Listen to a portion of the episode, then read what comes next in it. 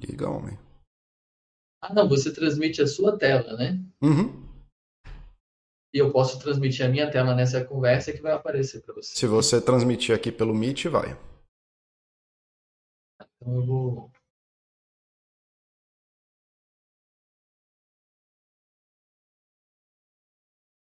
Beleza. Vou dar o start aqui, beleza? Uhum. Vai. Alô, alô, alô. Som, som. Fala perto do microfone. E aí, galera, estão por aí? E aí, galera, hoje eu resolvi aí tentar fazer um negócio que, aliás, não é diferente, porque vira e mexe eu chamo algum convidado para falar de alguma coisa. E hoje, até para dar um, um break aí no, nos chats que eu estava fazendo sobre depressão, assunto pesado pra caralho. Né? Já falei aí, todo mundo já chorou, já, já sentiu aí as dores da depressão. Aí hoje resolvi chamar aí Matheus Farage, grande escalador aqui de Brasília, é, pessoa muito gente boa, apoia uma galera, né? Já encontrei com ele na pedra, pessoa super simpática e tudo mais, e que também tem um, né, um, um serviço aí, eu acho que é isso, né, Farage, de apoio à galera que está escalando para desenvolver aí aprimoramento mental durante a escalada. Então, escalada é um esporte de risco, é um esporte de desempenho e muito né, da escalada está na mente ali de como que a gente faz as coisas, de como que a gente se prepara e como que a gente vai encarar esses desafios de risco. E aí, para eu não ficar maluco falando sozinho aqui na minha esquizofrenia, achei uma boa chamar aqui o Farage. Galera, e aí, como é que tá som e vídeo? Tá todo mundo ouvindo? Farage, fala alguma coisa aí para o pessoal saber se está te ouvindo, se não, se não fica essa maluquice da gente falando sozinho. Tô aqui, tô presente, tá me ouvindo? Beleza. Catatone, você que sempre dá o feedback aí, me fala aí, áudio e vídeo ok? Beleza. Então, enquanto o pessoal não, não vai dando feedback aí, está todo mundo ouvindo e vendo, Farage, vai se apresentando aí, vai falando que quem é você, o que, que você faz, o é, que, que é o Mente Aberta. Bom, sou como tem na bio aí, eu sou Matheus Farage na escalada, mas o meu sobrenome final é Fonseca, oficialmente. Mas mais conhecido como Farage, sou psicólogo formado pela UNB, tenho os meus 31 anos. Sou psicólogo e especialista em terapia de casais e famílias. E trabalho para a Secretaria de Justiça do Distrito Federal como especialista socioeducativo. Trabalho com adolescentes em conflito com a lei mas isso são os últimos anos da minha vida. Há 20, quase 20 anos eu sou escalador. É... Posso dizer que sou escalador, porque já faz parte da minha identidade, faz parte da minha vida. Tem mais tempo da minha vida que eu faço escalada do que eu faço qualquer outra coisa. Eu sou casado, que eu tenho relacionamento, enfim, o meu relacionamento com a escalada é o mais longo de todo a minha bio, né? É o que eu falei esses dias para alguém, eu não sei parar de escalar. Se tiver que parar. Eu não sei fazer não isso, não. Sei. Eu não sei o que, que eu faria se eu não escalasse. Essa é uma dúvida que me, me pega às vezes, porque são 20 anos fazendo isso e com uma rotina que me leva a um dia do fim de semana ir para pedra, ir para o meio do mato, ir para a rocha, escalar em rocha, escalar outdoor, né? Então, assim, pode botar 15 anos que quase todos os fins de semana eu um dia é na rocha. E é, com cálculos até, todo ano tem 52 fins de semana, então teoricamente seriam 52, aí tem feriados e tal, então é uma coisa que ocupa bastante tempo da minha vida. Então, não só da minha vida cronológica, esses 20 anos, mas do meu, do tempo de vida, né? Então, estou sempre pensando em escalada, falando de escalada, conversando sobre escalada, é, estudando escalada, é uma coisa que realmente faz parte de mim já. E aí, nessa história de escalada, que acho que é o foco que a gente vai falar aqui, mas se quiserem perguntar sobre outras coisas, fiquem à vontade. É, eu já participei de campeonato, eu já me machuquei, eu já me recuperei, eu já alcancei uma graduação, um nível de escalada bem acima da, da média que a gente costuma ver. Já estive, já viajei para fora do país para escalar, já acampei um mês debaixo da neve para poder escalar assim, é uma experiência bem diversa, ainda falta muita coisa, mas tem bastante coisa, né? Então, é, Eu sou também, recentemente, idealizador do projeto Mente Aberta, que é um projeto que eu criei, de, como você falou, de treino de habilidades mentais dentro da escalada, na perspectiva da própria escalada mesmo. Então, ajudar pessoas que querem melhorar o seu desempenho na escalada na parte mental, na parte psicológica. Porque é um esporte, como qualquer outro, que tem muito. A, a mente tem muito papel no seu desempenho, então antes de você tirar o pé do chão, até durante e depois que você volta para o chão, a, o psicológico ele afeta o seu desempenho, afeta a sua escalada, a sua relação com a escalada, principalmente. E aí esse projeto é um projeto de treino dessas habilidades mentais, é, que a gente vai falar mais a fundo depois aqui. Então, basicamente, esse sou eu, Matheus, psicólogo, escalador, casado, sem filhos, 31 anos, branco, heterossexual. o lugar de fala, né? Tá. É, é... Classe média alta, média, e esse sou eu. É isso aí. E pra galera que não entende o que, que é uma. Não tem, porque vocês não têm perspectiva, né? Aquela, aquela piada que a gente fala que na Olimpíada tinha que ter um cara normal correndo do lado da galera lá para mostrar o que, que é um, um corredor olímpico, né?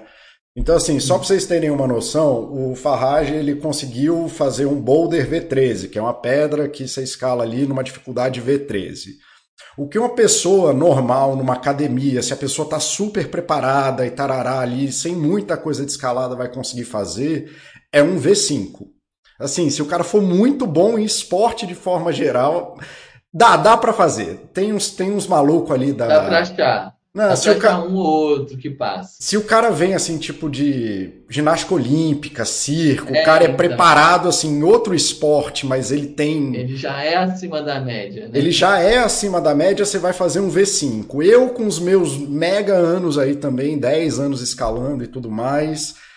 Eu acho, hoje em dia eu consegui. Eu acho que tem chance de eu fazer um V8. Acho que na academia eu já fiz um V7, mas se eu morrer fazendo um V10, eu tô feliz. O Farage ainda está no prime dele fazendo V13. Hum. Eu já sou velho, eu tenho 10 anos na frente do Farage quase. Então, assim, hum. eu já estou caindo, ele ainda está subindo. Então, é, ele está fazendo V13 e o limite que tem hoje, teórico, é V17. Então, assim, bicho, quando a gente fala que o cara é. V13 é dedicação de uma vida, ninguém tropeça nisso. Então, só para vocês terem uma perspectiva de que a gente não está falando com um ser humano normal, por mais que ele fique encabulado quando a gente fala isso. Então eu vou compartilhar, já que a gente está falando de escalada, ver se apareceu aí. Apareceu. Vou compartilhar para a gente ter ideia. Assim, escalada basicamente é o esporte, a atividade física de subir coisas, né?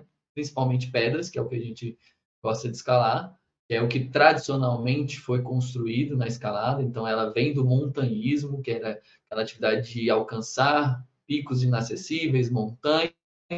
Ela foi depois que os principais picos foram alcançados, a dificuldade veio é, como principal fator, né? Então ela foi se tornando mais esportiva. Então ela é basicamente hoje dividida em escalada guiada, que é uma escalada basicamente com corda, né? Então a pessoa escala pedras maiores e fica pendurado.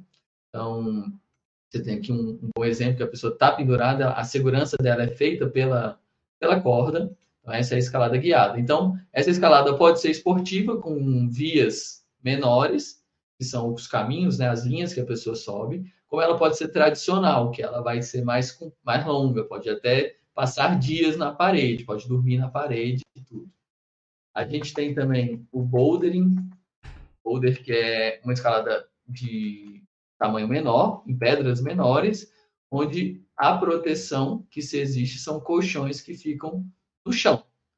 É, eles, esses colchões, eles são feitos de espuma e eles basicamente garantem a nossa segurança, né?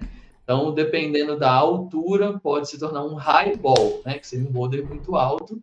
E aí já a questão da segurança já começa a ser uma questão muito a ser considerada. Essa, essa imagem aqui dá para ter uma ideia. A pessoa está a muitos metros de altura, é. protegida apenas por colchões. Aí pelo, então, tem pelo menos uns 8 metros, né? No mínimo. Pelo menos. É. Ah. É, e aí a queda tem que ser bem feita. A base tem que ser bem feita. Como a gente fala, né, Farrar, é só não cair. Exato. Se não cair, não precisa de colchão. Isso. Aí tem o psicoblock, que é uma modalidade mais recente, que é a, você escala sem proteção fixa, né? Você escala pelas ou pelas agarras ou pelas onde a pedra permite. E a sua segurança é um curso d'água. É, basicamente, você cai uma água. Podem ser coisas menores, como podem ser coisas bem maiores, né? Com quedas bem 15, 20. É... O tanto que a pedra permitir, Exato. né? Na verdade. Exato. Então, a base é água, né? Então, acho que daria para diferenciar nessas modalidades, mas principalmente para quem mora na cidade, que não tem muito acesso, o que a gente vai ter vai ser escalada indoor, é escalada em ginásio, e escalada outdoor. A escalada indoor, ela são paredes de madeira que vão ter o que a gente chama de agarras. Então, basicamente, são pequenos formatos de resina que tentam mimetizar o que a gente encontra na pedra. Antigamente era mais próximo.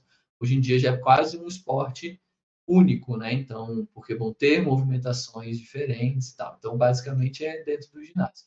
Escalada outdoor, ela é feita principalmente na pedra, que são rochas, e aí tem todo tipo de rocha. Tem rocha calcária, rocha de granito, rocha de arenito. Então, cada rocha traz certos desafios, certos tamanhos, certas possibilidades.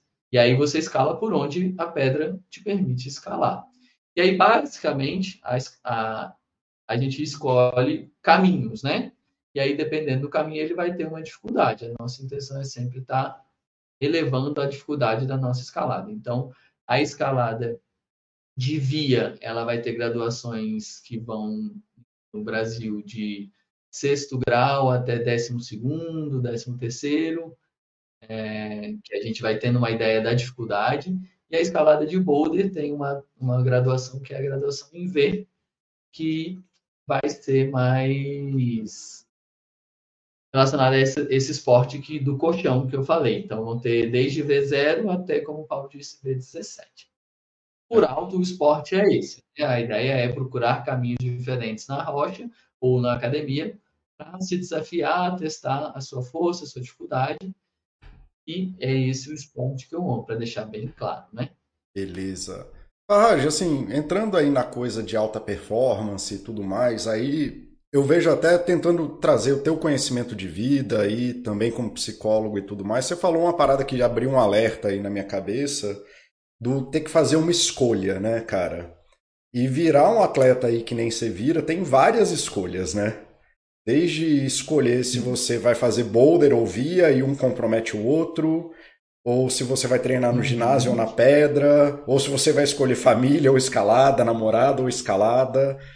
E falando de alta performance, cara, como, como que é isso para ti, assim, de fazer essas escolhas? Tu deu um exemplo muito claro, assim, de eu estou há 15 anos, pelo menos, escolhendo gastar um dia do meu fim de semana, no mínimo, na pedra. Como, como que é essa escolha para o cara de alta performance, bicho? Como que. É, toda escolha, escolher uma coisa é não escolher todas as outras, né? Uhum. Então, tem que ser uma decisão sempre muito honesta consigo mesmo, principalmente. Fazer as coisas por si, né? Como foi um esporte que eu me apaixonei desde muito cedo e sempre gostei, sempre me desafiei.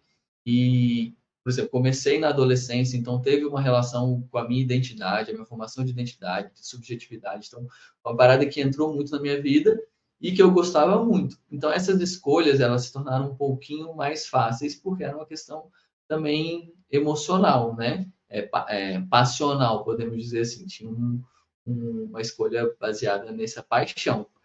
E aí isso foi se tornando cada vez mais natural.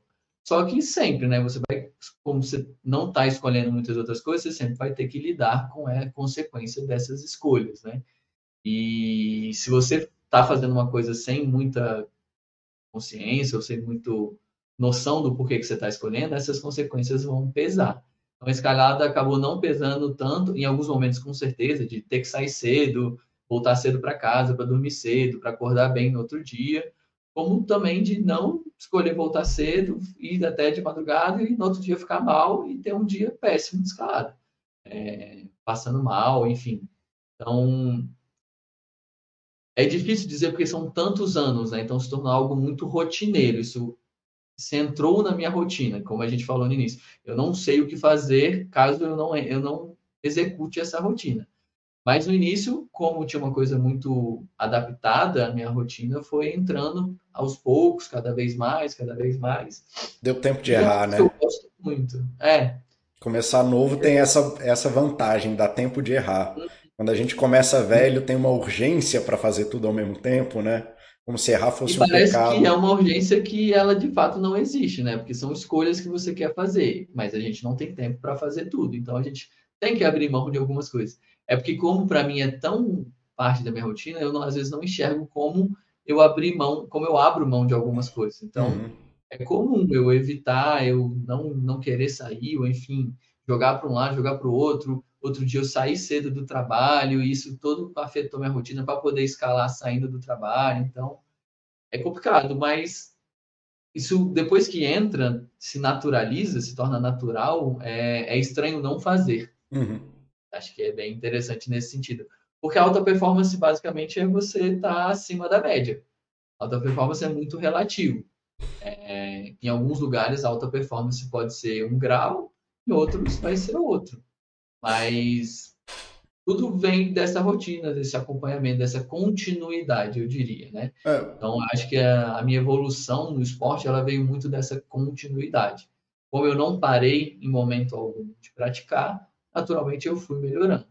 Hoje, com a evolução do esporte, você vê que eu talvez pudesse ter evoluído muito mais rápido, pudesse ter alcançado algumas, algumas métricas muito mais cedo, só que era o que a gente tinha na época. Então, não adianta chorar pelo que já foi, né? É, eu, eu costumo falar que, até falei no chat de alta performance, que isso que você falou da rotina e das escolhas, no final das contas, porque alta performance em qualquer coisa, se você for ver até o nome, a definição é eficiência. É você conseguir performar o máximo possível dentro do tempo disponível de X. Né? E quando você pega um cara de alta performance, a galera acha que é isso de ficar estudando até meia-noite, e de não são escolhas mesmo assim é cara é como que eu trabalho esse tempo para ele dar o máximo de resultado no tempo possível. Não é tomar bomba não é pular o, o, período de sono não é é como que você organiza essa rotina equilibrada que vai otimizando a tua vida aumentando a tua performance favorecendo um monte de coisa ao mesmo tempo e no final cada um desses bloquinhos organizados te leva para uma direção maior, né, que você chegaria na desorganização. É, eu fico pensando que assim, é possível pegar atalhos para alcançar algumas coisas, mas tudo tem um custo, né? Uhum. Tudo vai ter um preço, não tem como negar isso. É, você pode estar tá marombando, pode tomar bomba, vai ser um atalho, vai ser uma forma de você ganhar mais energia, ganhar mais disposição, ganhar mais recuperação, só que, se você não tiver consciência do que você está fazendo, pode ser que a consequência venha a galope também, seja muito grande. Ah, você precisa estudar de madrugada hoje? Bem, mas e como é que você vai estar amanhã?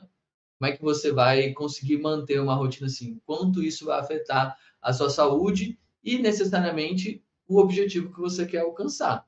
Não adianta nada, vá, vou estudar para um concurso, aí eu passo seis meses virando noite estudando, chega no dia da prova, é crise eu não lembro de nada, porque eu estou totalmente estressado e cansado e estafado. Então, escolhas têm consequências, naturalmente. Então, escolhas saudáveis vão ter consequências saudáveis, escolhas problemáticas podem ter consequências problemáticas.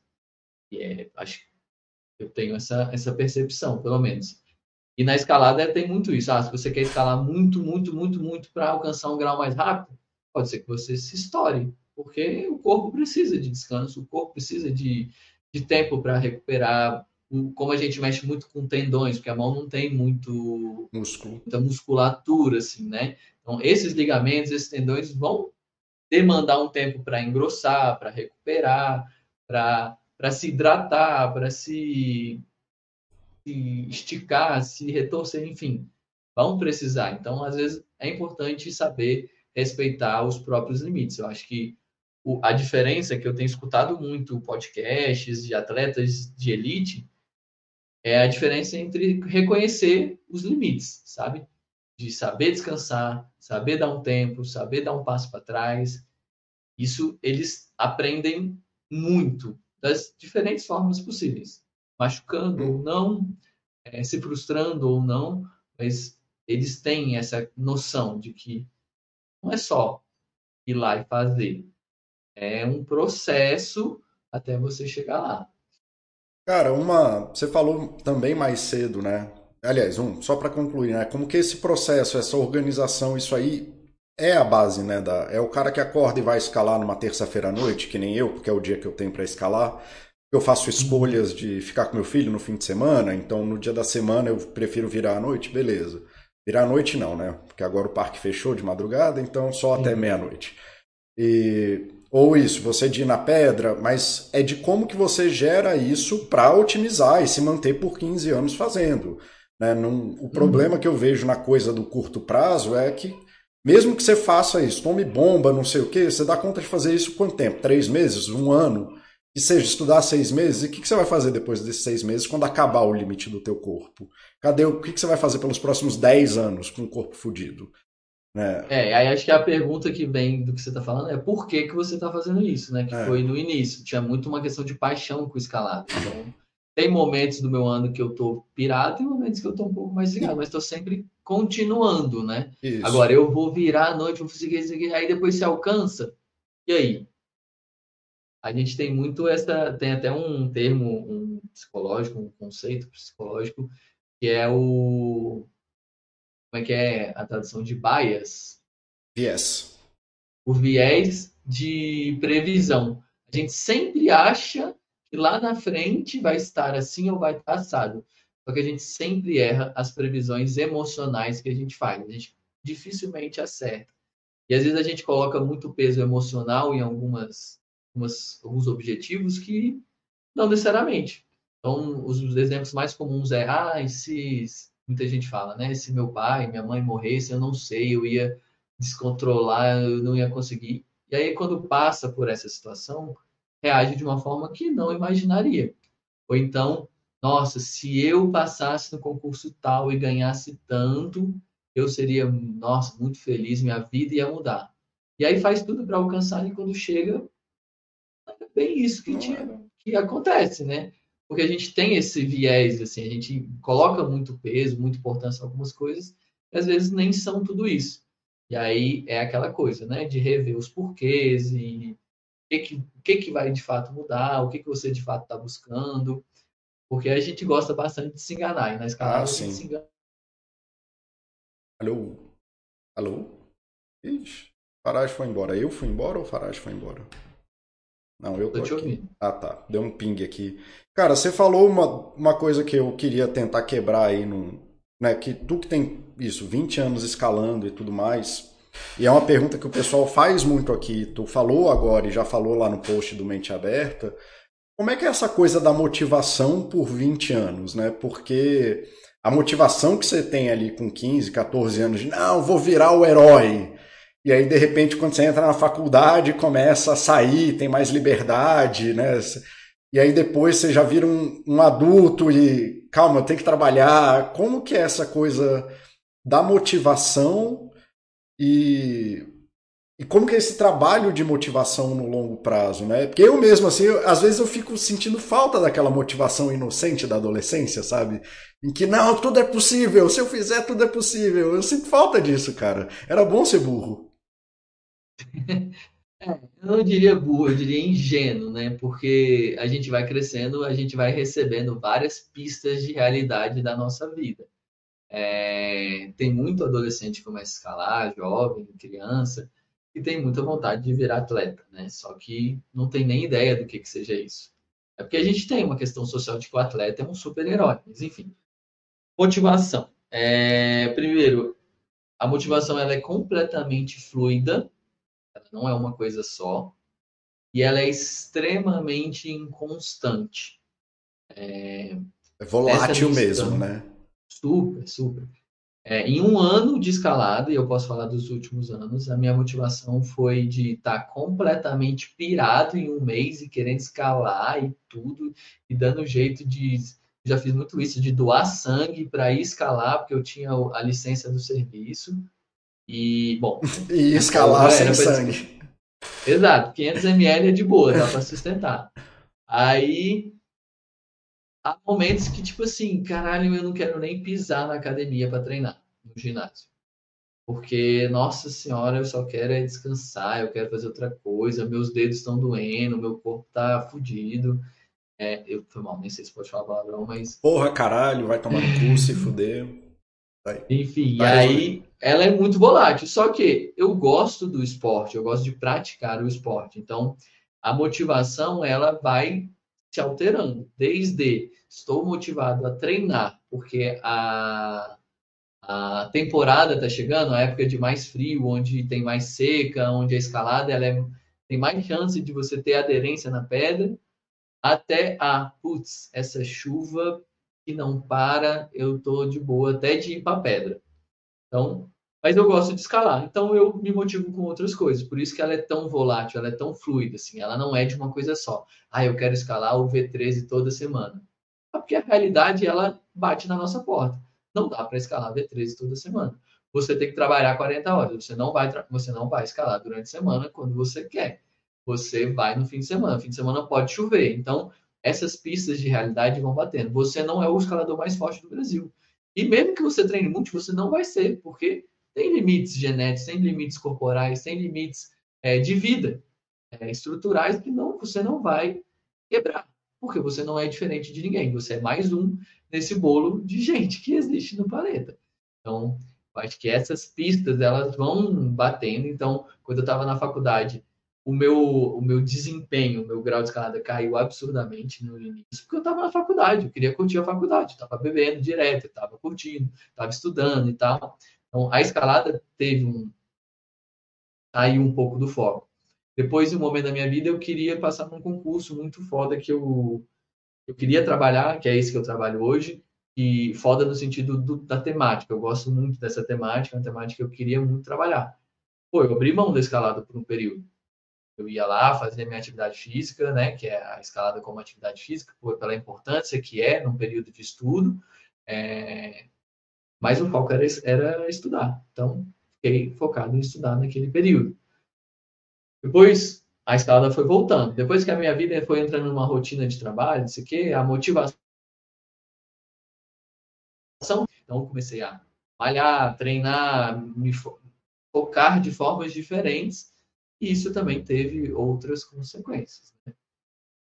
Acho que, como você falou, ter filho vai ter que motivar com a escalada de outras formas dentro de uma possibilidade. Eu acho que a motivação ela tem que caber dentro de uma possibilidade da pessoa. Não adianta uma pessoa muito motivada e completamente ingênua e perdida com a própria vida, ela não consegue equilibrar, que é o que a gente falou, né, do desempenho, equilibrar as coisas e manter uma certa constância. Então, faz parte. Às vezes a gente está dentro de cabeça, de corpo inteiro, às vezes a gente está só com uma pontinha do pé ali, só para manter, porque a gente gosta, eu gosto de estar escalando, eu gosto dessa atividade, eu gosto desse desafio que era escalar. Às vezes mais forte, às vezes mais fraco, mas sempre escalando. Cara, você falou uma parada assim que eu não só para escalada, mas para tudo, inclusive isso que a galera estudar concurso ou pedalar, que a galera aqui da Baster tem uma pira forte de pedal e tudo mais.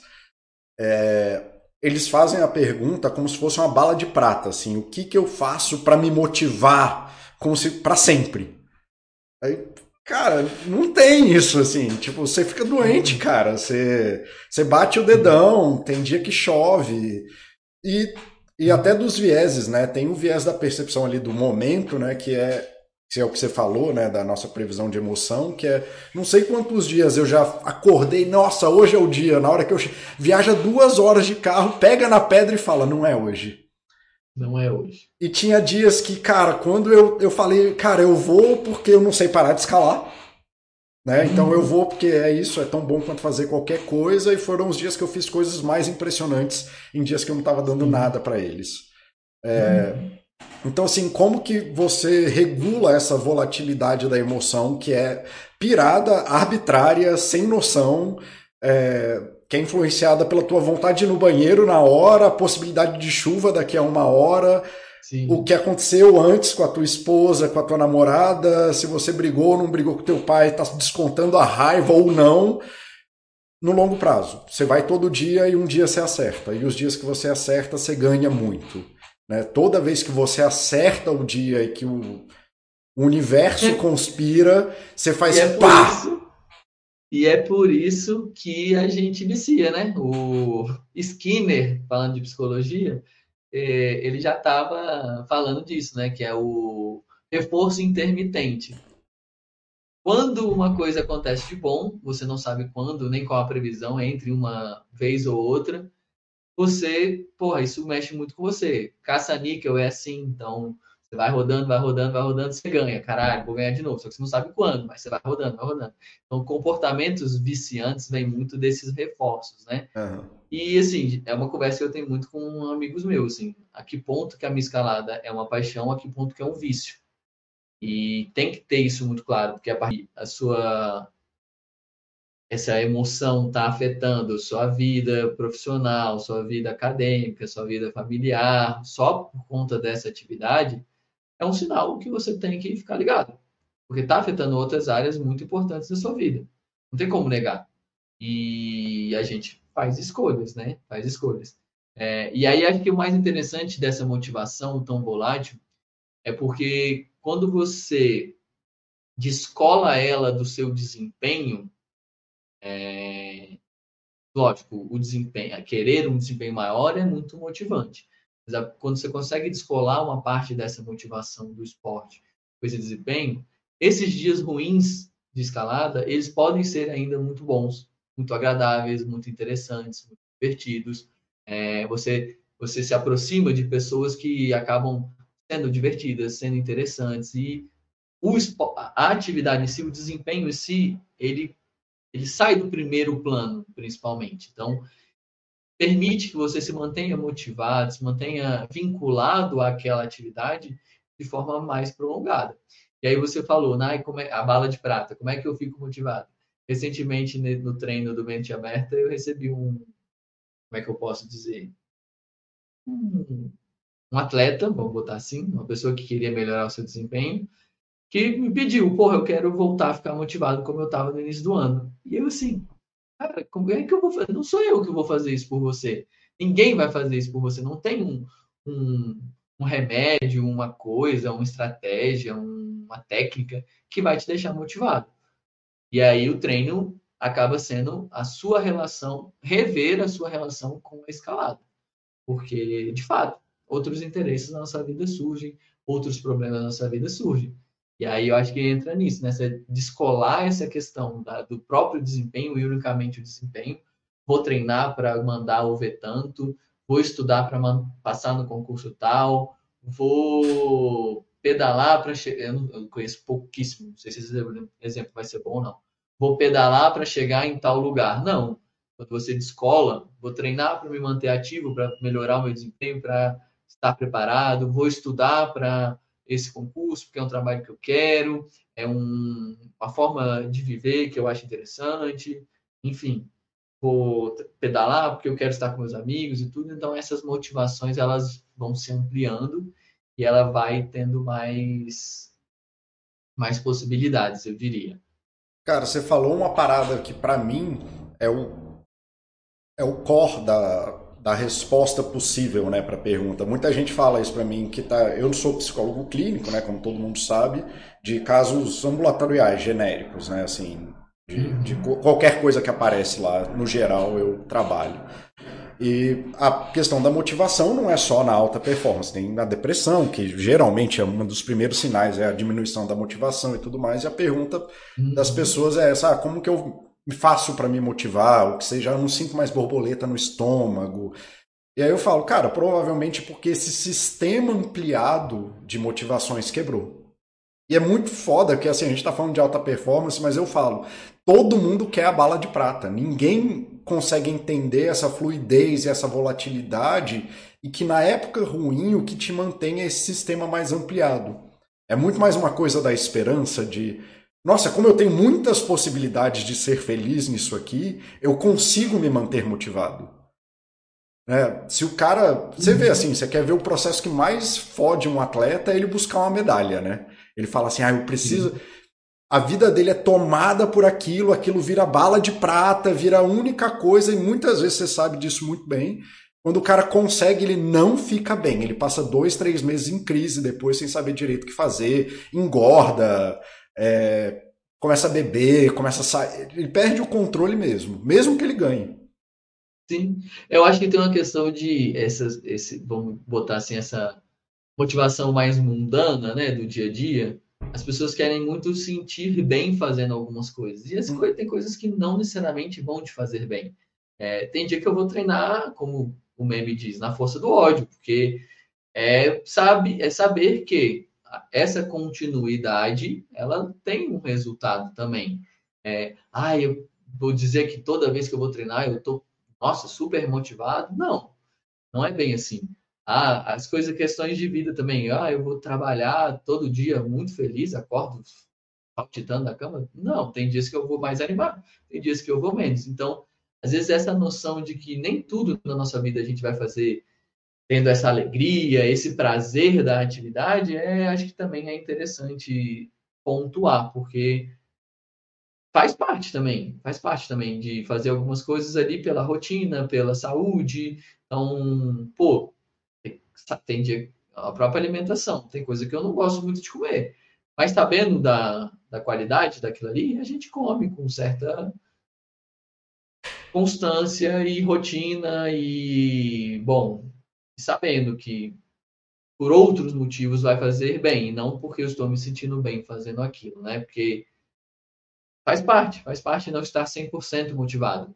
E aí volta isso que você falou, essas outras motivações, essa, essa ampliação de possibilidades, de esperanças, de, de, de retornos, né? De, de pistas. Uhum. E a gente vai percebendo. Aqui, o The Banner está falando aqui, progredir nas dificuldades de escalada, V2, V3, V4, imagino que ajude a pessoa a se motivar igual ir aumentando o peso na academia. Imagino que Sim. muita gente se frustra quando para ou diminui o, o crescimento. A motivação, então, não pode ser primariamente o resultado, o número, é isso? Exatamente. E ele falou assim, não sei se ele é da escalada, mas parece que ele pegou o, o cerne da escalada, assim, o que pega muita gente, que às vezes a gente chama de platô.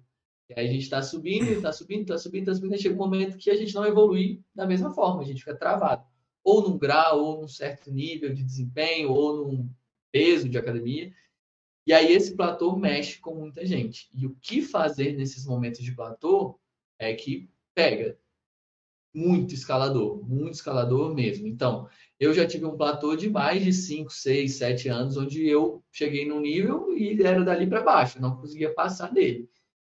E, pô, como é que eu vou me motivar, sendo que se a minha motivação fosse apenas o subir o grau, eu tinha largado, porque eu, seis, sete, oito, foi quase dez anos sem ultrapassar esse grau.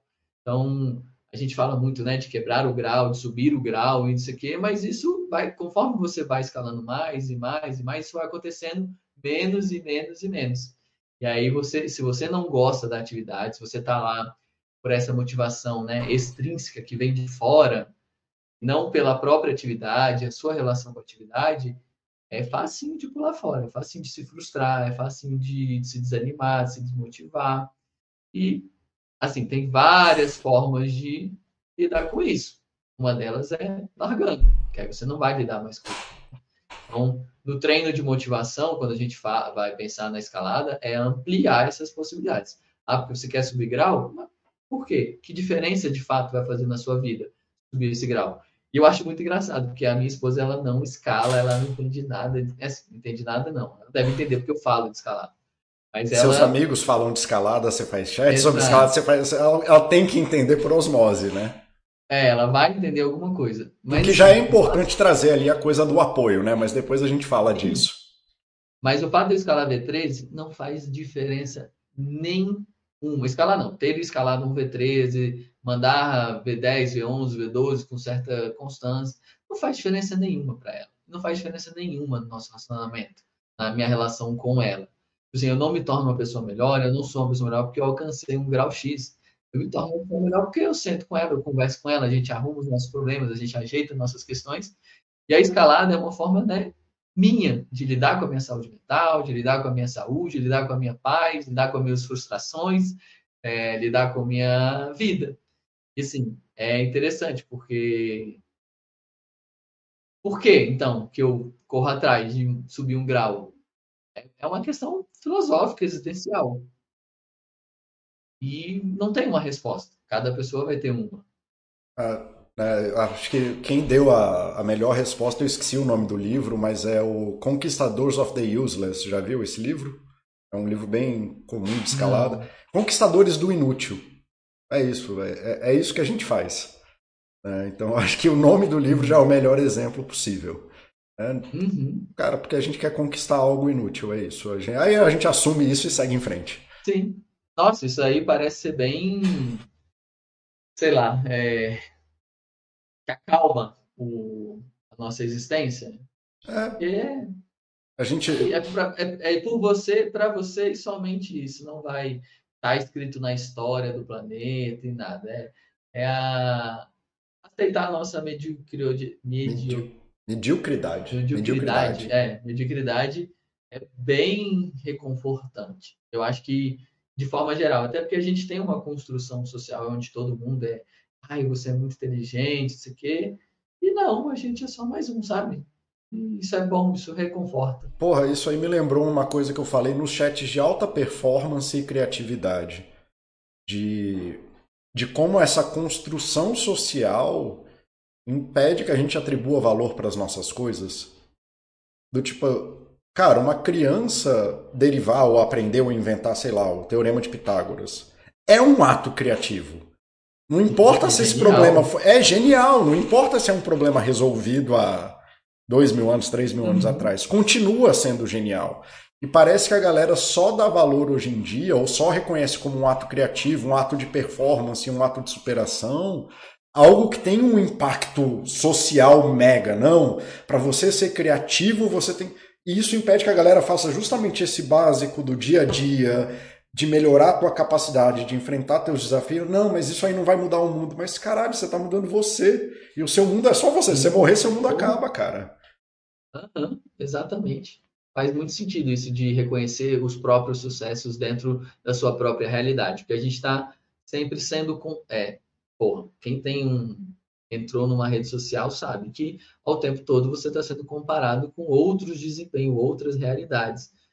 E é impossível se comparar com uma outra pessoa, porque são vidas completamente diferentes. Ninguém sabe o que, que você passa para conseguir chegar em casa e dar atenção à sua filha, dar atenção a um projeto pessoal seu, a ir para academia pelos seus motivos e continuar malhando, continuar levantando peso, continuar tentar tentar botar mais uma mais um mais um pezinho ali, mais uma libra ali no que você está levantando, que você está puxando é realmente ter noção da própria realidade, né? Se comparar consigo mesmo é, é uma forma de você também se motivar. O, Matheus hoje, que a rotina que ele tem de treino, de foco, de motivação, comparado ao Matheus de 10 anos atrás, que estava em plena faculdade, tudo é completamente diferente. Assim, tem grandes sucessos, tem outras coisas que eu tive que abrir mão, que eu deixei para trás, e que às vezes então, até uma saudadezinha, igual você falou, aquela ingenuidade de que. É, é legal, mas se eu continuasse daquele jeito, talvez eu não estivesse aqui. Uhum. Então, tem sucessos aí em, em abrir mão de algumas coisas e tal. Você falou do. Mais cedo você falou do vício. E, cara, se eu estiver atrapalhando tua agenda, vai tocando aí, porque eu fico pensando aqui com minha cabeça abre teia e eu vou trazendo assunto, viu? Então, se quiser falar alguma ah, coisa, me para bem, aí. Tu falou do vício e, porra, eu, claro, né? Recentemente eu tive que passar por um problema desse da escalada, do vício em escalada, menor do que foi quando eu era ingênuo, mas teve períodos que você olhou mesmo e falou, cara, isso aqui, do jeito que eu tô fazendo, tá errado, tá me fazendo mal, é... eu tenho que rever o que eu tô fazendo aqui. Ah, de salvas devidas proporções, um pouco, né? Eu lembro, tem coisas que marcam a gente. Se se eu for explorar ponto a ponto, talvez eu ache mais. Mas eu lembro uma época que eu só sabia conversar sobre escalada. Uhum. Tipo, assim, eu estava na faculdade e pessoas que não tem nada a ver, eu acabava falando de escalada. E eu, eu meio que percebi, tipo assim, caralho, eu só tô falando disso. Só tô falando disso. Então, será que tá na hora de cair na real, né? Tem outras coisas na vida e tal. Ou então só fazia planos relacionados à escalada, e isso acabou afetando o meu relacionamento de alguma maneira. Então, pô, Está na hora de ampliar um pouco, ter outras possibilidades. Mas eu tenho. A minha esposa e eu tenho um colega que eles falam muito disso, assim, de. Vezes, muito dos meus planos eles envolvem escalada, porque eu gosto muito, é uma paixão. E às vezes eles dão uns toques que eles, para eles, é, não tem nada a ver com a escalada, mas que às vezes me pegam assim e me botam para pensar, pô, será que eu tô escalando demais? Ou será que eu só tô sendo honesto com uma paixão que eu tenho? Então, é constante esse esse ele até brinca, né, que é o pessoal mais da psicologia, da psicanálise, que chama de falso O áudio conflito. sumiu aqui, não sei se sumiu de todo mundo ou se sumiu de mim só. Aguenta aí, Matheus, só um instante.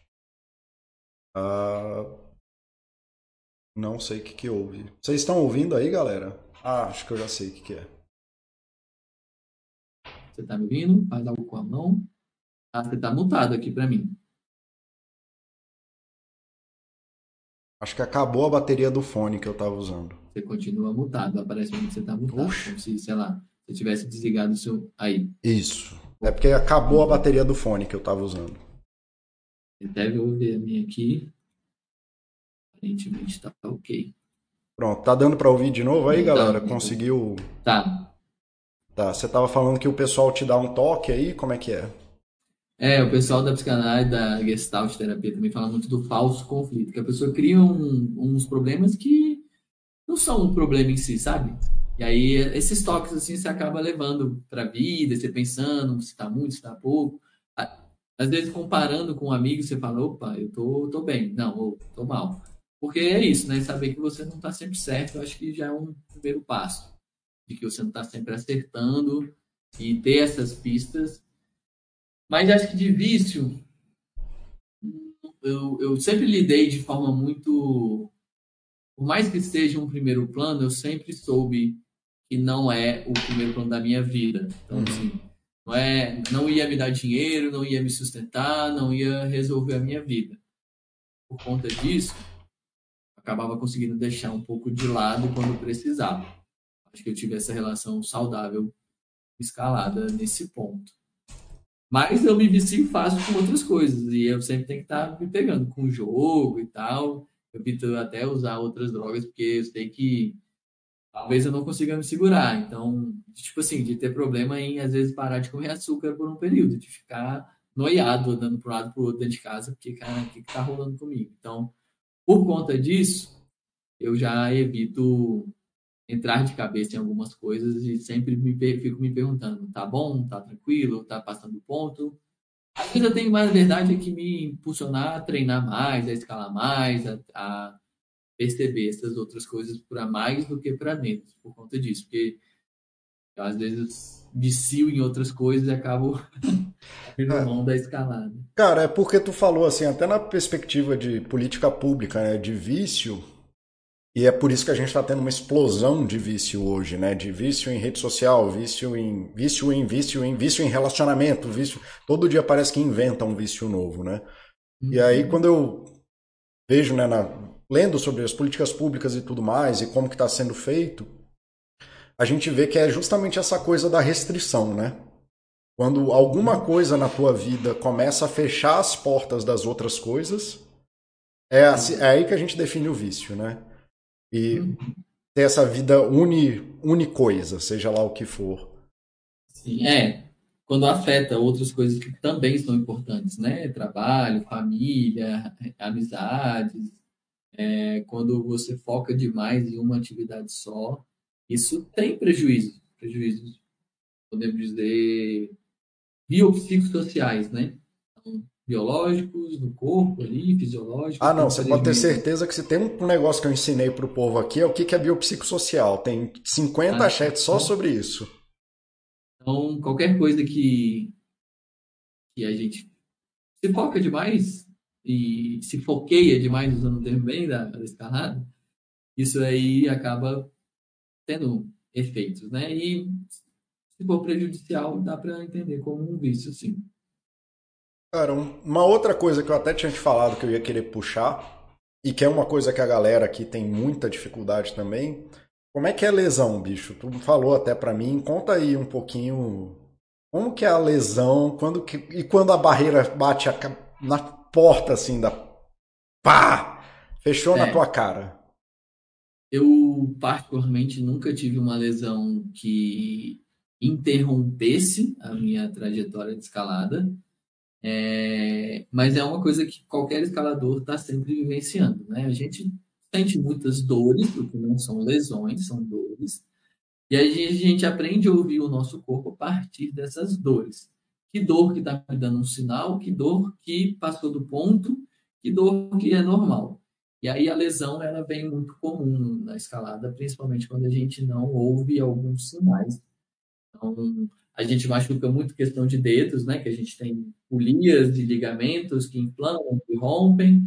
A gente machuca muito o ombro, porque tem muito movimento de exposição do próprio ombro. E joelho, porque mexe com muitas quedas, muitas torções, tornozelo também, né? Com a questão das quedas e tal. Lesão é lesão. Lesionou, ponto. É, acho que a primeira coisa que qualquer um precisa aprender é aceitar que você está machucado e você está limitado. Porque se você não entende isso, o seu processo de melhora, de recuperação vai ser diferente. Acho que uma coisa que não, nos últimos tempos me ensinou muito, porque eu tive diversas lesões, foi isso. Tá, tu lesionou. Vamos trabalhar então essa lesão agora, porque não adianta mais ficar querendo empurrar e, e, e, e socar a parede. Você está machucado. Vamos arrumar isso que está machucado. Porque a longo prazo é isso que vai fazer diferença. Então, quando era novo, isso era muito bom, as lesões que eu tinha de dedo, principalmente, elas curavam naturalmente, nem percebia. Aí você vai ficando mais velho, vai ficando um pouco menos elástico, um pouco menos recuperativo, né? Então, comecei a perceber. Então, desde 2021 eu venho sofrendo com algumas lesões recorrentes. A principal lesão que eu tenho é lesão chama teniosinovite. É uma inflamação do tendão aqui da mão. Então, é, a bainha que envolve o tendão, ela inflama e isso acaba incomodando a movimentação, acaba limitando o movimento e isso pode se tornar crônico, pode ser um problema. Qualquer inflamação pode se tornar um problema crônico, né? Então, é, é mais a questão dos dedos. Então, certos movimentos vão doer, outros nem tanto. E aí, desde 2021, início de 2020, não, de 2022, eu comecei a machucar os joelhos. Por questões de idade também, os meus joelhos já não torcem como eles torciam antigamente e acabou tendo alguns estalos, algumas movimentações que não deveriam ter acontecido, e eu tive algumas é, inflamações. Eu tô rindo aqui é porque eu te vi movimentando pouco o joelho esses dias, assim, o cara botando o joelho é, virado quase na bunda, esse é o pouco dele. Exato, então, essas torcidas começaram a ficar um pouco mais limitadas. E aí eu tive alguns estalos, algumas movimentações, algumas quedas muito bestas, que levaram meu joelho para uma posição que muito rápido, E aí ele não aguentou. E assim, de acordar e não conseguir caminhar. E ficar desesperado. Meu Deus do céu, o que, que eu vou fazer? Então, de aceitar que eu não sou da área, então eu vou procurar alguém que seja. E procurar ajuda profissional, né? Então, acho que me ajudou muito nesse sentido de ouvir quem entende. Ouvir quem entende e fazer o que está programado. Então, eu fui... Todas as vezes que eu machuquei o, o joelho, eu fui num fisioterapeuta de confiança ele fez uma avaliação a princípio para ver se não tinha nenhum ligamento, porque eu na escalada eu não sou muito fã de ir para médico, alguns médicos, principalmente ortopedista, eu tenho minha, eu acho que é uma visão muito complicada, porque eu já ouvi de ortopedista falando que eu tinha que parar de escalar. Porque o corpo não foi feito para carregar peso dessa forma, a mão não foi feita para isso, para aquilo. Então eu fui nesse ortopedista de confiança que entende o que é escalada para ter uma primeira opinião. Se fosse necessário, ouviria outras opiniões de médicos e tudo. E aí, de esse processo de, beleza, eu estou machucado. O que, que eu vou fazer agora? O que, que eu consigo fazer o que, que eu preciso resolver? E deixar isso muito claro na, na minha cabeça. Acho que foi a, a forma como eu lidei. Então, esse ano eu tinha marcado uma viagem com um colega de escalada e um mês e meio antes, dois meses, eu machuquei o dedo Uns três meses antes eu machuquei o dedo, uns dois meses eu machuquei o joelho. E eu tinha viagem marcada e eu não ia abrir mão dessa viagem. Então, eu foquei, falei, beleza, eu vou, eu vou me curar antes dessa viagem. Então, você vê como é que é a motivação. Isso em outros tempos, se eu tivesse machucado hoje, talvez seria muito diferente. Mas como eu tinha uma viagem, a parada me motivou bastante. Um, comecei a fazer exercício para o joelho quase todo dia, exercício para os dedos quase todo dia, exercícios que eu sei que eram que iam me recuperar. Então, comparando 22 com 23, eu tive lesões semelhantes. As lesões de 2023 demoraram muito mais a se curar, porque eu fiz um protocolo muito diferente. Basicamente, é, eu sentei a bunda e falei, vou resolver isso daqui. E abri mão de outras coisas. Então, o treino que eu tinha programado, abri mão dele. Vou resolver essa lesão. E lesão é comum. Lesão vai acontecer. Qualquer coisa que a gente está empurrando o nosso limite vai ter uma lesão. O que a gente tem que se preparar é para ter lesões menos graves. Né? Então, acho que, falando de lesão, o importante é se preparar para ter lesões menos graves. Porque lesão, falando em escalada, a gente vai ter, é fato. É, a gente até brinca que 3 é um número bom, né? Pode ser, pode ser. No mesmo ano, dá para dizer que é bom. Agora, é, quando você está empurrando o seu próprio limite, você vai se machucar. É, e eu digo isso fisicamente, psicologicamente e é, às vezes até espiritualmente para algumas pessoas. Então, empurrar o limite é, é mexer com seus próprios limites. E às vezes o corpo precisa, né? E aí, dependendo da quantidade de motivação que você tá, você vai empurrar mais e pode se machucar mais. Então, a motivação, a gente quer tanto motivação, a motivação também pode ser um problema, ela pode levar a gente a se machucar. É, é visível isso, tem muita gente que motivado demais, como, como, diz aquele ditado, né? Todo o corpo no Everest foi uma pessoa muito motivada em algum momento. Então, não reconhecer os próprios limites, é, não reconhecer as próprias o que o corpo está dizendo, o que a mente está dizendo. Então, tem várias coisas que são sinais, não são sintomas, são sinais. E sinais a gente pode dar atenção de mais ou atenção de menos. Mas o sinal está lá para ser visto, né? Uma dorzinha aqui, um sono, uma fome diferente, um, um, uma olheira, um, uma noite que não está sendo recuperativa, um, um, sentimento. Então, são sinais. E aí a gente tem que lidar com eles. E a lesão é muito isso. Um sinal bem maior de que algo tem que alterar. E acho que das minhas últimas experiências foi isso. Eu alterei a minha forma de lidar com lesões e consegui bons resultados ultimamente. Cara, se eu for ficar perguntando da tua experiência pessoal, a gente não vai sair daqui nunca. É, então, cara, fala um pouquinho, saindo um pouco dessa história da tua vida, fala um pouquinho sobre o Mente Aberta, como que é o, o processo, o que, que são essas habilidades mentais que tu trabalha com as pessoas, o que que é qual é o rolê aí? Explica aí pra galera. Maravilha. O Mente Aberta nasceu dessa, dessa dessas duas paixões que eu tenho, né? O estudar a psicologia, a mente humana, o comportamento humano e a escalada, né? E, e, por perceber mais e mais e mais e mais, conforme os anos passam, mais e mais, como essa questão psicológica afeta muito a escalada das pessoas. E como tentar auxiliar elas dessa forma, né? Então, eu criei essa, esse projeto, esse serviço, que é um treino de habilidades mentais. Para não falar o treino psicológico, que aí as pessoas podem se confundir, são habilidades mentais.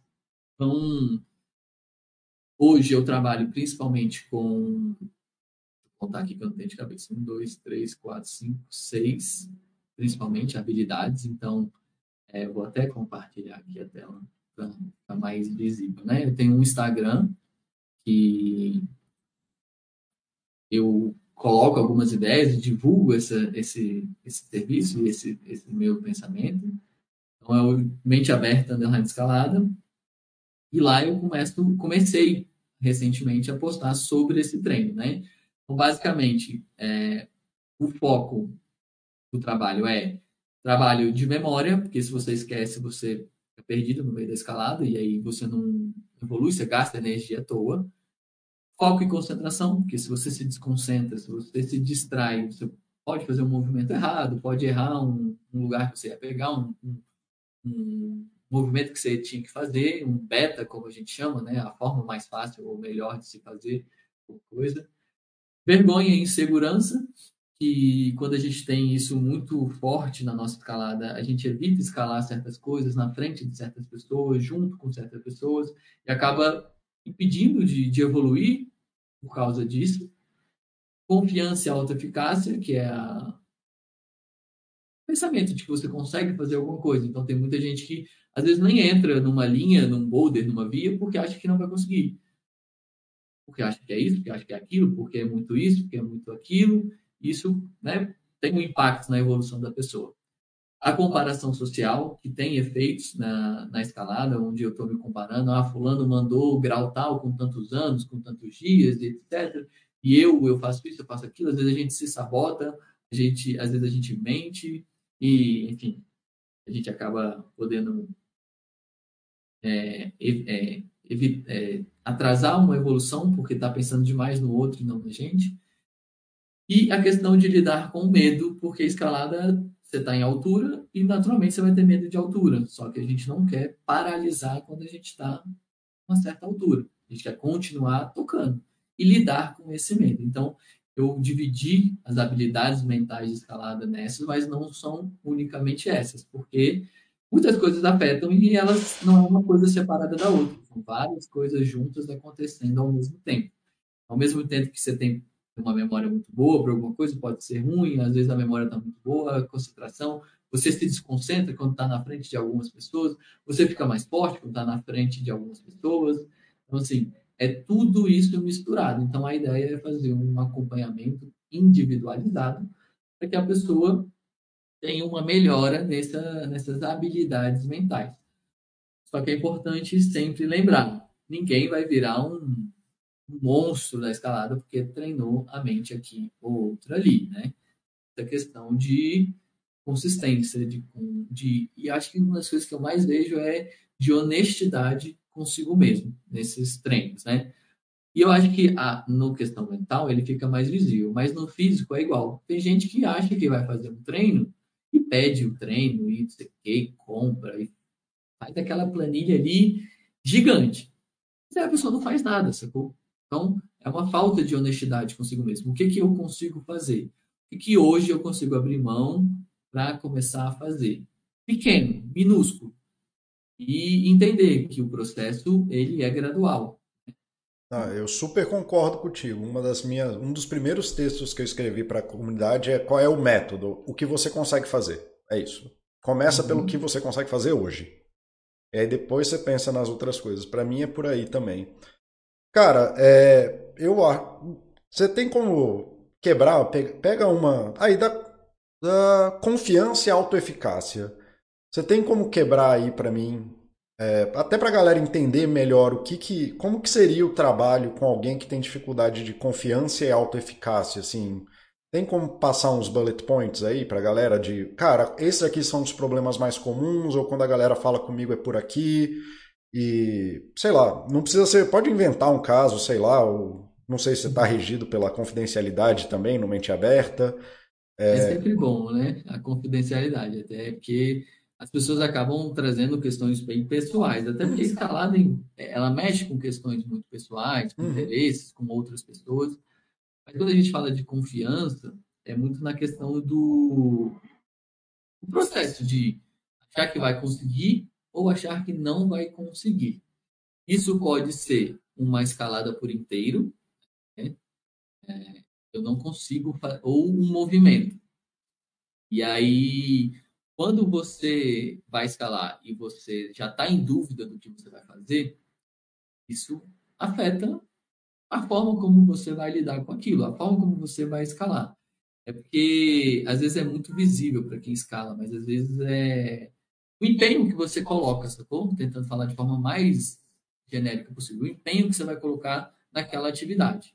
Então, existem algumas técnicas mais concretas que eu utilizo. Então, por exemplo, eu falo muito da, da pirâmide de sucesso. Então, de criar uma pirâmide de sucesso no, no seu histórico de escalada. Então, ir conseguindo fazer algumas coisas e elevando a dificuldade daquilo.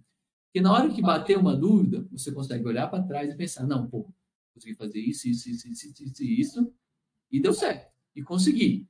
Sabe porque eu não consegui agora que eu não vou conseguir sempre. Então, de ir jogando nessa balança né, do pensamento.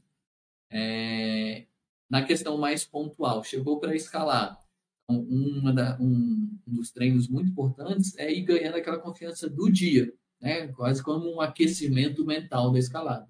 Então, a pessoa começa a fazer um movimento aqui, um outro ali, tá? por exemplo, um projeto, ah, tem uma linha que eu quero escalar e eu sei que eu vou precisar voltar e voltar mais vezes. Então, vou fazendo uma coisinha aqui, uma coisinha ali, é, vou pegando essa confiança nos movimentos, de entender uma coisa aqui, como eu vou pegar numa garra, como eu vou segurar, como que eu. É, até a questão da, da textura que eu tenho que sentir na hora que eu chego numa certa garra. É, a questão da escalada de via, que é uma escalada mais douradora, de parar num descanso e aí às vezes bate muitas dúvidas. Caralho, tô cansado, meu Deus do céu, não tô aguentando mais. E tentar trabalhar. É... Eu suei aqui, você falou, eu comecei a suar já. Exato. Bateu a dúvida. Porque quando a gente está no descanso, vem um monte de coisa. Você começa a sentir o seu corpo e tal, e aí você está pendurado ainda, e você não acabou ainda. Então. Geralmente e... a parte mais difícil ainda vai vir. Pode ser, pode ser que sim. Mas tem gente que cai, inclusive, depois da parte mais difícil, porque se desconcentra. Ou então começa a pensar muito nesse cansaço e perde a, a capacidade de acreditar que consegue terminar. Então, é porque é muito caso a caso, né? Eu sempre tento fazer uma coisa muito personalizada dentro da realidade de cada pessoa. Não, mas você falou, deixa que eu faça o genérico aqui então. Você falou uma coisa maravilhosa para mim. Posso te interromper e entrar aqui no meio? Pode. É, assim, um... só para completar, ah, quando bate muitos pensamentos, a ideia é trazer pistas onde a gente controle os nossos pensamentos naquele momento de estresse, né? De cansaço, de, de euforia, de independente, né? Então, a técnica mais comum, que é mais passada em qualquer treino mental de escalada do mundo, é pensar no próximo movimento. Ficar, é, focar né, o pensamento nesses movimentos. E aí a gente tenta tirar um pouco da mente aquelas dúvidas, aqueles questionamentos e tal. Isso serve muito para medo, para confiança, para às vezes até insegurança um pouco. E não, é, faz, não é só escalada, não. Isso aí está no protocolo da TCC, da DBT, da ACT. Né? Essa, esse uhum. reganho de foco do objetivo, do próximo passo, é uma habilidade imensa em clínica para controlar a ansiedade, né, de forma geral. Então, assim, tá certinho. É, e é isso, assim, é, é, conseguir gerar isso. E, cara, se não deixou claro, uma coisa que eu vivo falando para todo mundo o tempo inteiro é que ninguém dá conta de fazer as coisas sozinho, né? Ou pelo menos até dá, mas você vai gastar uma. É, não tem alta performance sozinho, porque sozinho é a forma mais ineficiente do mundo. Hum. É, e aí o Farage acabou de falar aqui uma coisa muito importante para mim, que ele, ele chamou pirâmide de sucesso, né? Que você chamou? Sim.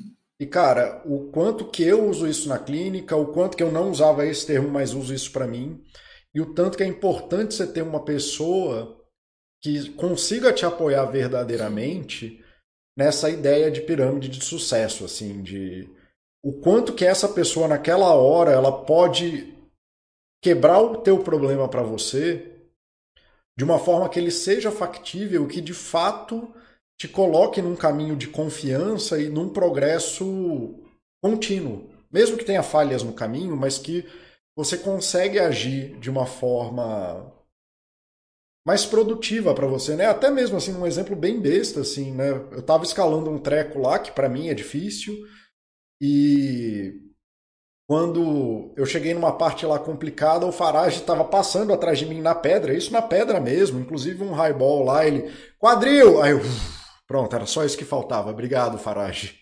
Né? Aí, então... Eu tinha tatuado aqui no braço, aqui eu tampei, que era o respira, que é uma coisa muito da escalada. Às vezes a pessoa está no desespero ali, e aí alguém fala, respira, a pessoa.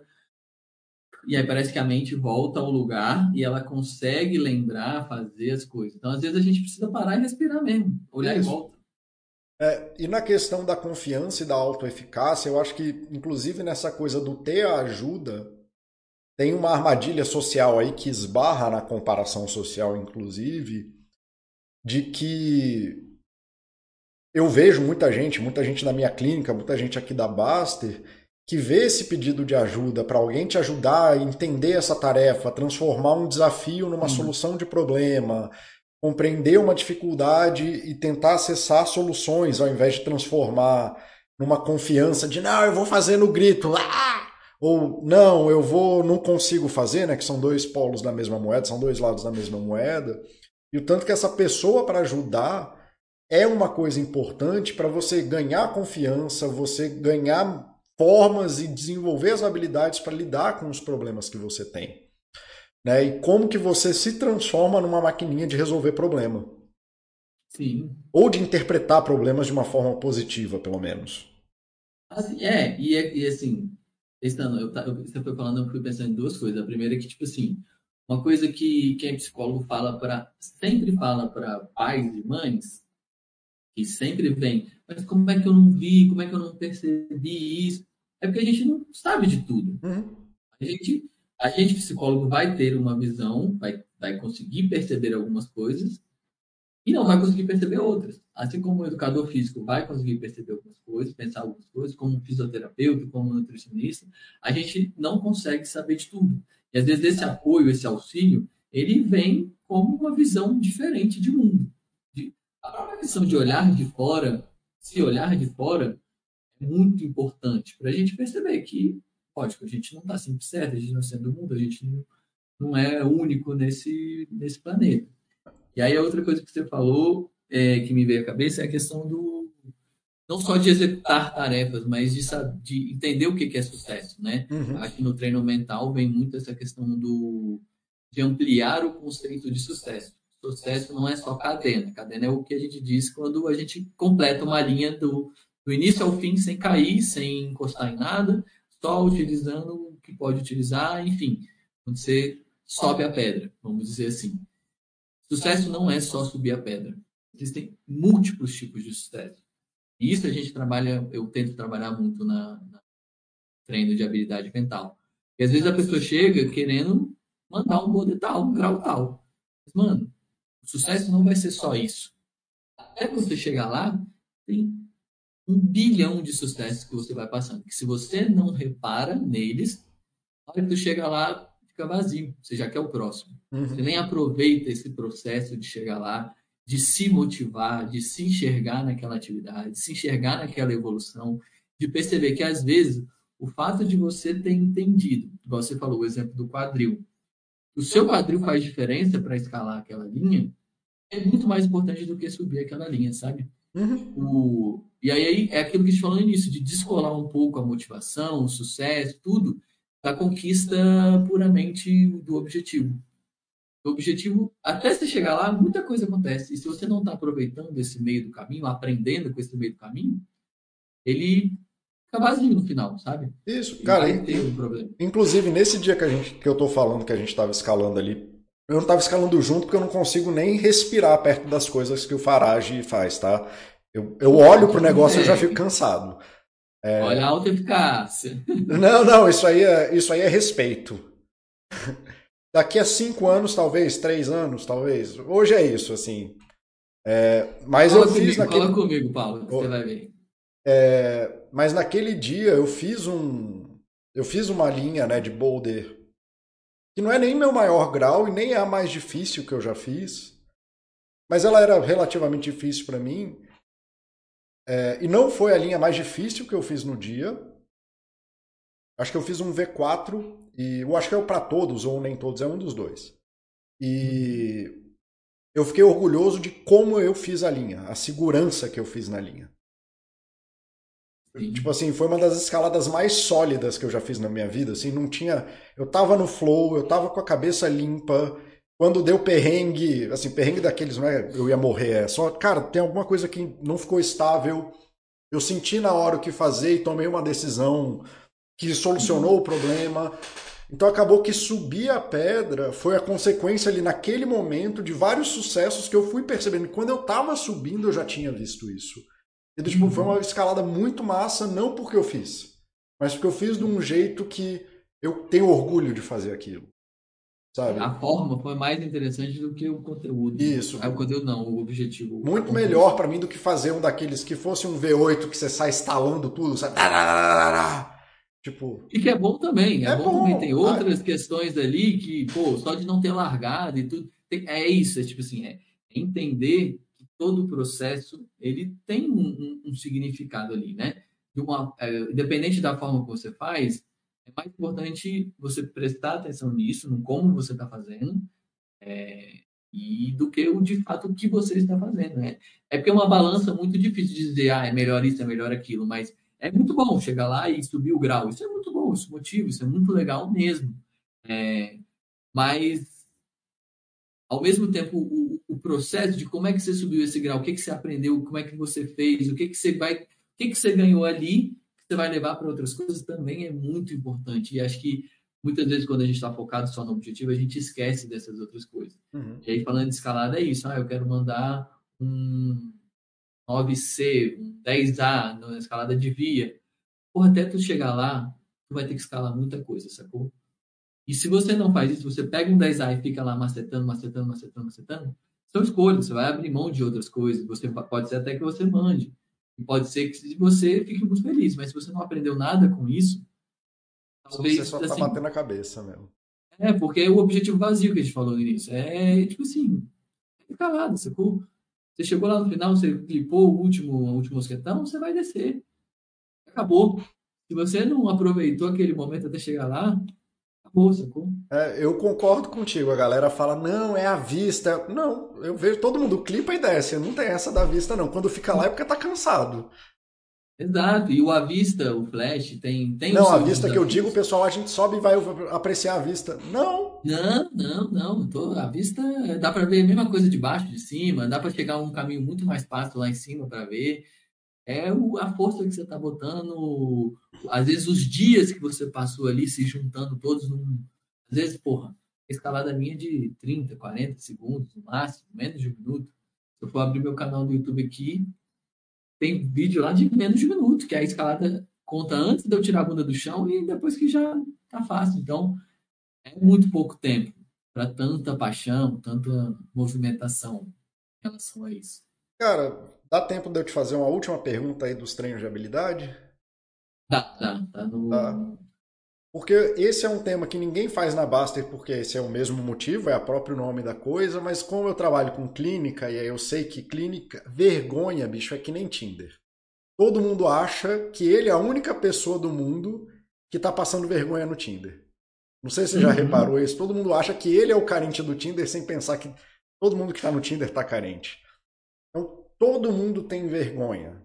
Mas ninguém, todo mundo tem vergonha, mas como ninguém fala disso, não sabe que os outros estão com vergonha também.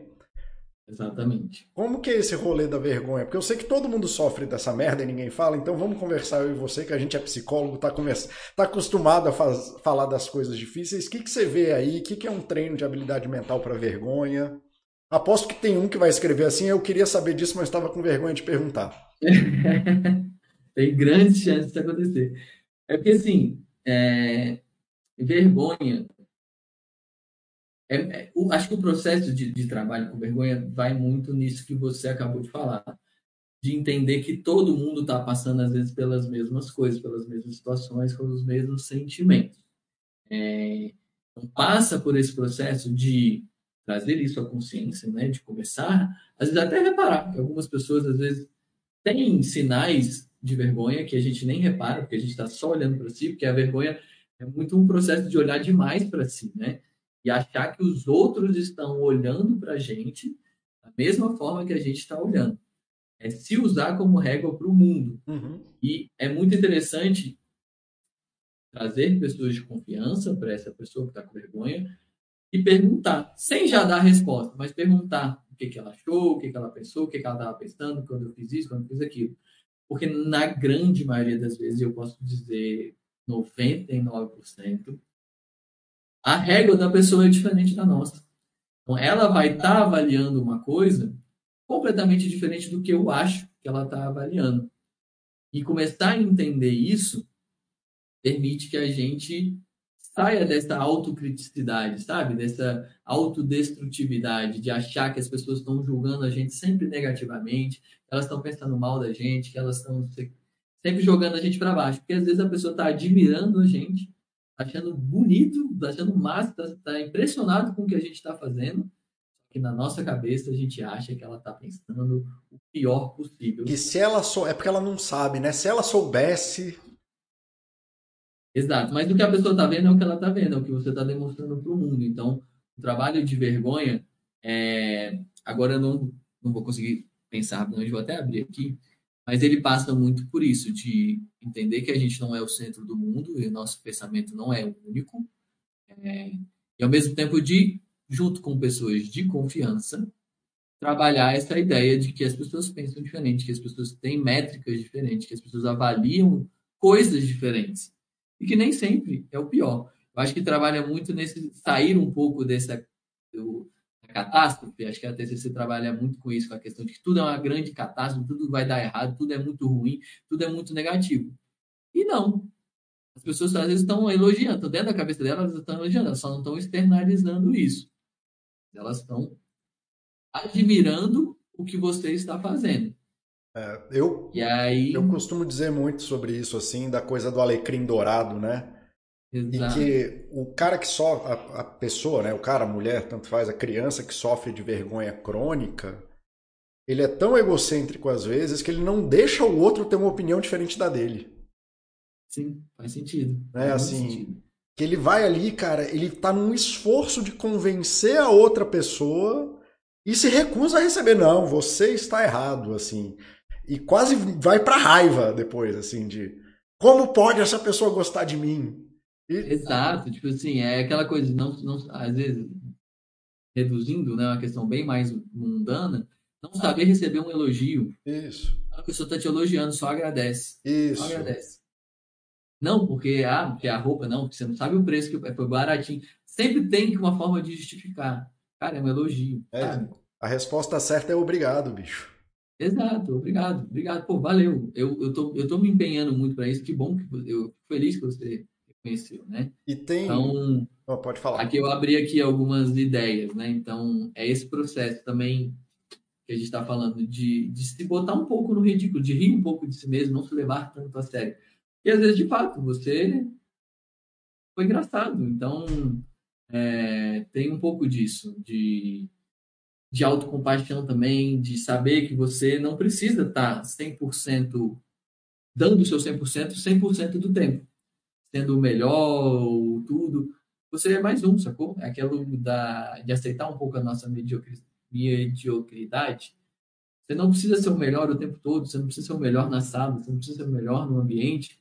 Você é mais um, você precisa dar o seu melhor. E isso é o mais importante.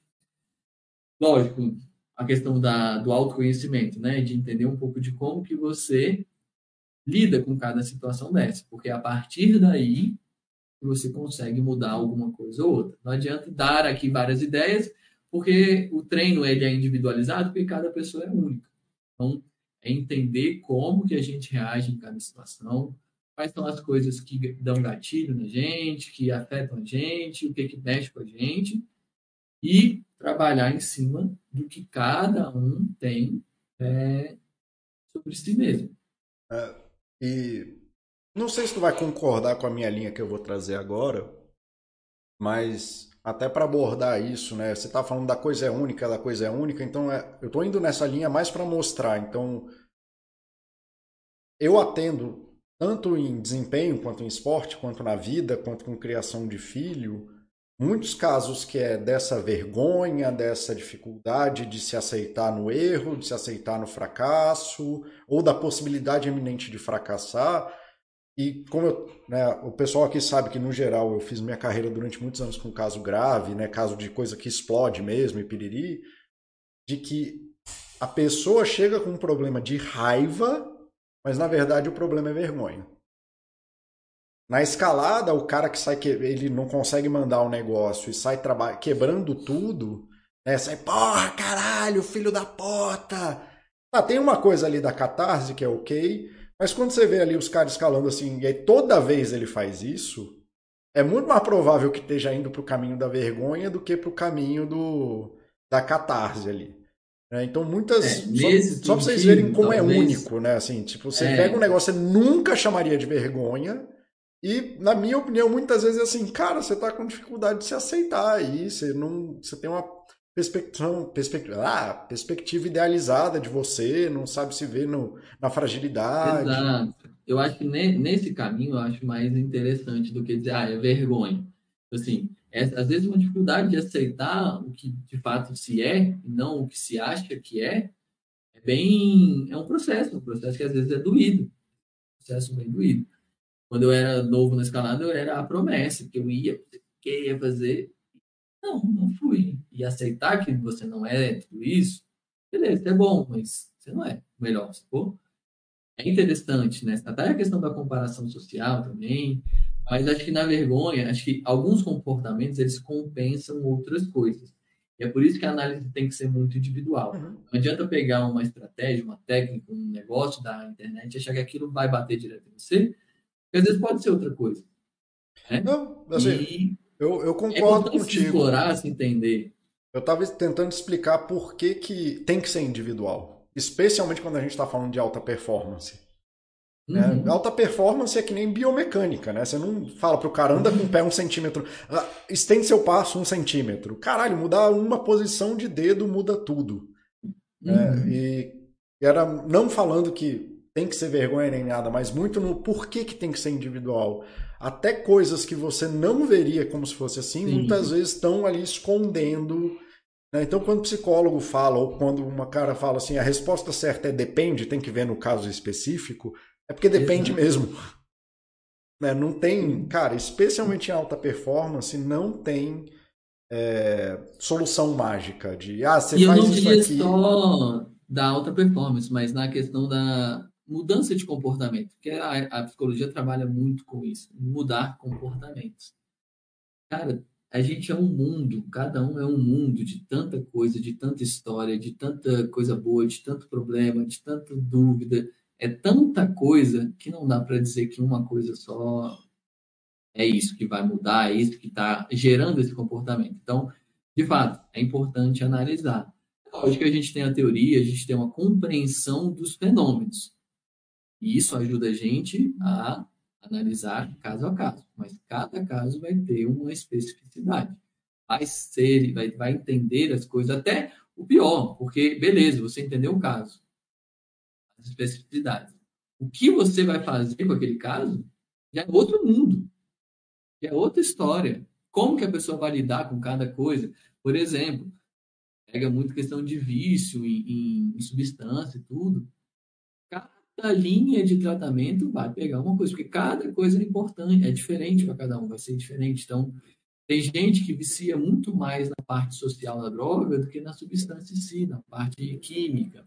Tem gente que não, tá mais na, numa questão ali familiar, numa dinâmica familiar, e tem muitos estudos que falam isso, que quando o cara é alcoólatra, principalmente pai de família, o fato dele parar de beber vai colocar ele numa dinâmica diferente. Nossa, então muitas coisas vão é da, da sistêmica, que tem essa questão da inconstância, você não sabe. Muitas coisas geram uma consequência e muitas consequências podem vir de uma coisa só. Então, até peguei é, aqui uma até peguei uma imagenzinha aqui da, da PBE, dos três círculos da PBE. Você não vai estar tá vendo, mas talvez você saiba do que eu estou uhum. falando aqui, né? Porque uma decisão clínica é sempre a intersecção, né, um diagrama de Van assim, entre a experiência clínica, a evidência científica e as preferências, expectativas e disponibilidades do paciente, né? Não é um negócio, ah, não, faça isso, isso aqui não. Às vezes você tem a melhor evidência, mas ela não é possível naquele lugar, daquela forma, para aquela idade. Né? Às vezes tem que fazer cirurgia, mas você não faz cirurgia naquela idade. Às vezes.